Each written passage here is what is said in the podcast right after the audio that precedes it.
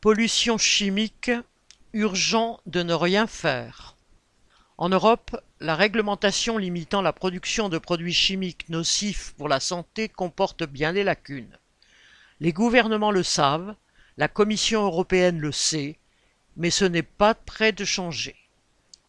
Adopté en 2006 par l'Union européenne, le règlement REACH visait à obliger dans un premier temps les entreprises à déclarer les substances chimiques qu'elles produisent au-delà de certaines quantités.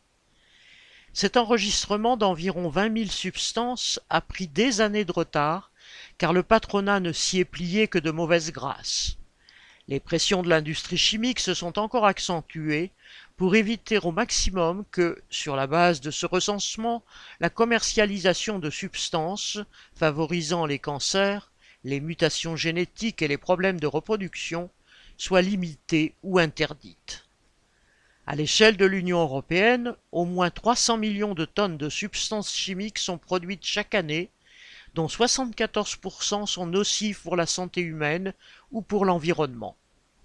Parmi celles-ci, on trouve les perturbateurs endocriniens, phtalates, parabènes, bisphénols, et les polluants éternels, entre guillemets, tels les PFAS.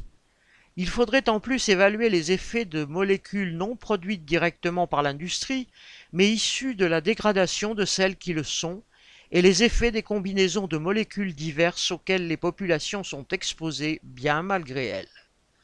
Il y a vingt ans, des tests effectués sur les parlementaires européens eux-mêmes avaient révélé que leurs organismes ne contenaient pas moins de 76 substances toxiques.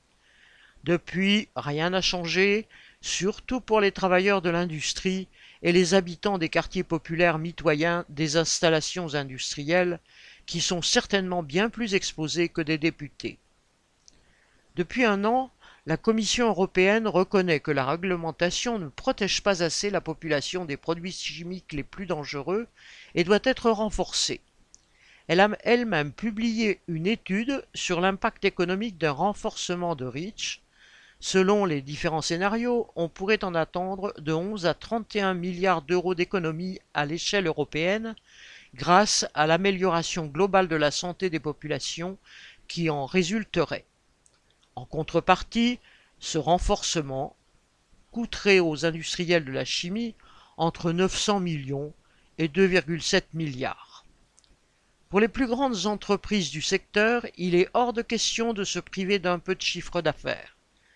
Les bailleurs, BASF, Sanofi et compagnie ont donc actionné tous leurs relais pour que la révision de REACH soit sans cesse repoussée au cours de l'année 2023 jusqu'à ce 17 octobre, où elle a carrément disparu du programme de travail de l'UE pour 2024.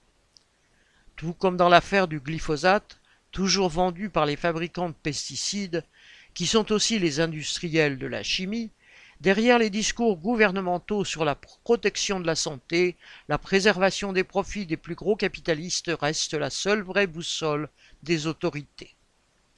Lucien Détroit